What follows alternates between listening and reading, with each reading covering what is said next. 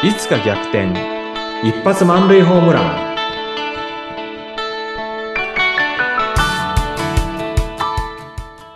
皆さんこんにちは合同会社東きみなり事務所代表社員の東きみなりです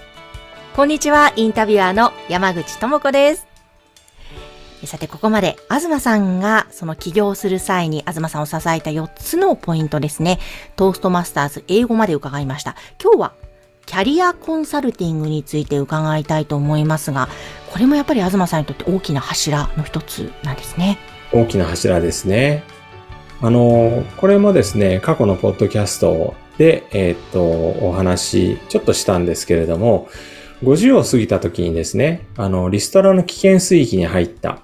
で、じゃあ IT 屋さんとして転職できるかっていうとその自信は全くない。そんな時に知り合いのキャリアコンサルタントから、トンちゃんキャリアコンサルタント向いてるよっていうふうに言われたこと。それから別のキャリアコンサルタントから、東さんキャリアコンサルタント向いてますよって言われたこと。それこの二つがきっかけになって、あの、キャリアコンサルタントの養成講座に通って国家試験を受けてキャリアコンサルタントになった。まあそういうストーリーなんですね。はい。やっぱり、周りから言われるとね、背中を押してもらえると、あ、そうかって一歩踏み出せますよね。そうですね。えそれがきっかけになって受験されて、うん、キャリアコンサルティングって勉強内容ってのはどういう感じなんですか？どんな勉強されたんですか？あの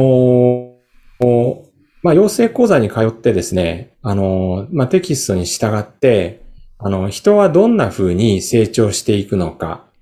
それをですね、あの、発達理論、まあ、様々なね、あの、キャリアの対価の、あの、理論がありますんで、そうした理論っていうのを一通り勉強するっていうのが一つ。それから、まあ、キャリアコンサルタントっていうのは、厚生労働省がですね、あの、まあ、主管していますんで、あの、その厚生労働省がやっている、あの、全体の事業の中でキャリアコンサルタントっていうのは位置づけられています。ですので、当然ね、あの、様々な労働に関する法律だとかっていうところを学んだりっていうのも大きいですね。そして何よりも、あの、キャリアコンサルタントやるっていうのは、相談者と1対1で向き合って、で、その相談者のお話を聞いてね、で、アドバイスってのは特にしないんですよね。もう、あの、カウンセリングに近いのかなっていうふうに思ってますけれども、お話を聞いて、そのお話を元に質問をして、で、さらにその人がお話をしてくれて、で、そのプロセスを通すと、相談者自身が自分の言葉の中に気づきを得て、そこに意味を見出して、意味を見出すと、次の行動につながっていくんですね。うん、そうした一連のまあ面談プロセスっていうのが、あの実技試験でまあ出てきますし、当然そのキャリアコンサルタント、あの仕事でやっていく上で必要になっていく、あのスキルですんで、まあそこもしっかりと勉強する。そんなとこがありましたね。えー、やっぱり資格を取ってみて、その勉強期間も含めてやってよかったなという感じはありましたか？やってめちゃくちゃ良かったんですよ、それ。はい、で、まずですね、あの、養成講座の説明会に行った時に、あの、私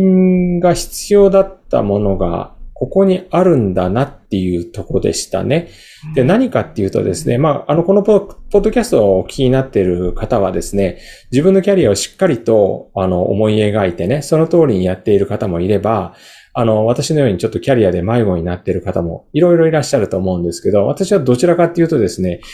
なんとなくキャリア感っていうのは持っていたけども、でもそれの実現レベルになるとどうも迷子になってたような、行き当たりばったりでやったようなところがあって、なんかその自分の生き方にですね、ビシッとした、なんかこう、軸っていうのがあるように思え、あるようには思えなかったんです。で、その養成講座を聞いて、その中でですね、生き方、働き方っていうところについて学ぶですね。そんな考え方なかったんですよ、私の中には。うん、そこが、あの、やっぱり自分の中で、あ、こう、これは学ぶもんなんだなっていうふうに気がついたところはすごく大きかったんですね。なるほど。はい。どう、そうか。確かに生き方とか、いろんなものを改めて考える、うん、そんな内容なんでしょうね。きっとキャリアをコンサルティングしていくってことですもんね。そうですね。うん。はあ、じゃあ、もう、東さんご自身にとってもすごくプラスになったし、うん、それがまたお仕事にも活かせていったというかね。はい。はい。で、もう一つですね、私の中で大きかったのは、あの、相談者の方と面談する、その時のスキルの中に、傾聴ですね。それがあったんですが、まあもちろん私最初から傾聴なんて勉強したことなかったですし、うん、やってみるとものすごく難しかったんですね。で、あの、まあ何ヶ月も練習して、ダメ出しを何回も食らいながら苦労して、で、まあ、あの、試験に合格するレベルまで行ったんで、まあ、一定の、あの、スキルレベルには達したと思うんですが、まあ、傾聴っていうのはですね、ものすごく奥が深くて、今でも、まあ、傾聴するときにですね、ああ、今回できなかったなとか、あまあ、今回なんか私の方が喋ったなって思うことは多いんですけども、傾聴ができるようになったっていうのは、やっぱり自分の中には大きかったです。ですね。それは具体的にどの辺のポイントを気づきを得たんですか？傾聴を学ぶ中で。傾聴を学ぶ中でですね、あの、まあ、今、ものすごく、まあ、これ、ポッドキャストで私の番組ですんで、私ものすごく喋ってますけれども、傾聴を学ぶ前っていうのもね、なんか、あの、私の言うことを聞けみたいなのが心のどっかにあったんでしょうね。だから例えば子育てだとか、そういった場面で子供の言うことっていうのはほとんど聞かずに自分の意見を押し付けてきたとこ多かったと思うんですよ。で、それは子育てだけじゃなくて、私の周りの人っていうのは、結構私に意見を押し付けられて迷惑してたんじゃないかなと思うんですけれども、その時に比べれば、まあまだ、あの、喋る方だと思いますよ。だけども、まだこう人の話は聞けるようになったのかな。で、人の話が聞けるようになると、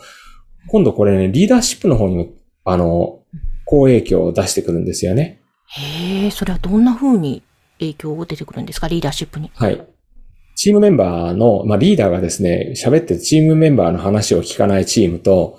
それからリーダーがチームメンバーの話をしっかり聞くチームでは、あの、成長の速度と、それからお互いの信頼度っていうのは全く違うんですね。うん。いや、確かにそれ大きいですよね。やっぱりちゃんと聞いてくれる上司に、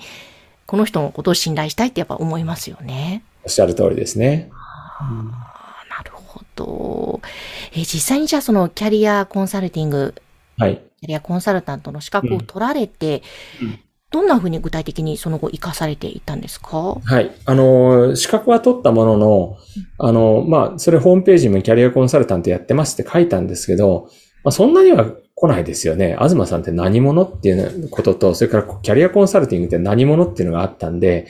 うん、あの、最初のうちはキャリアコンサルタントの国家資格持ってますっていうことで、それを、あの、まあ、周りにお伝えしたらですね、あの、キャリアコンサルタントを必要としている事業があったり、そちらの方に参画したり、あるいはキャリアコンサルタントの養成講座のアシスタントをまあ募集してたりしてたんで、そっちの方行ってたりしたんですが、初めてキャリアコンサルタントらしい仕事をしたのは、昨年の11月、ハローワークでキャリアコンサルタントをやる機会がありまして、11月から今年の3月まで、キャリアコンサルタントとして相談に来た方のお話を、まあ、1人1時間、1日マックス5人ですかね、聞いたっていうのが、本当にこれがキャリアコンサルタントらしい仕事だったなっていうふうに思ってます。へいや、本当まさにですね、傾聴しながらということですもんね。そうですね。うん。えー、な、なんか今後こういうふうにご自身の中でまた活かしていきたいという展望もあるんですか、うんあります。あの、私ですね、今回、その時に、あの、ハローワークでね、あの、お会いした方々っていうのは、まあ、金銭的にちょっと苦しい方と、まあ、ものすごく恵まれてる方っていうのもいらっしゃったんですけどもね、特にやはり、その、例えばシングルマザーだとか、それからちょっと引きこもってて、ようやく、あの、仕事を探すっていうことになった人だとか、あの、なんかこう学んでみたいっていう人だったりとかっていうのに数多くお会いしてきたんですよね。で、あの、まあ、そうした人たちの話をお聞きすると、こんなに話を聞いてくれるんですねっていうふうに非常に喜ばれたんですね。で、将来の展望が見えてきました。私何もアドバイスしてないんですよ。でも、あの、この傾聴を通してご自身の言葉に気づかれて、ご自身で可能性を見出していかれたっていうところに、私自身すごく感動したので、あの、キャリアコンサルタントっていうところで、あの、もう本当に社会貢献かな。これはずっとやっていきたいなっていうふうに思ってるんですね。私、あの、いろんな研修講師だとか、それからまあ、これからコーチングとしてもね、あの、コーチとしても正式にデビューしていきたいなっていうのは思ってるんですが、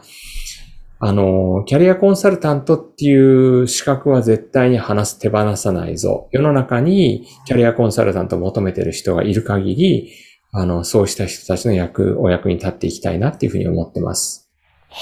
わ、なんかもう本当にこれまでもね、トーストマスターズ、そして英語、で、今回キャリアコンサルティング、うん、この話を伺いました。本当にすべて、今に、うん、もう、太く太く繋がっていらっしゃいますね。そうですね。うん。いや、でも絶対に求めてる方ってたくさんいらっしゃると思うのでね、またきっときっと今後、はい、えー、どんな風にね、展開していくか、またこれもワクワクするお話ですね。はい。そうですね。はい。さあ、そして、えー、うん、さらに、その、東さんの企業を支えた4つのポイント、もう一つ、ラストは承認欲求というのがありました。これについてもまたぜひ伺いたいと思います。はい。そして、東さんの合同会社、東きみなり事務所のホームページ URL は番組の概要欄に掲載しておりますので、ぜひご覧ください。東さん、今日もありがとうございました。ありがとうございました。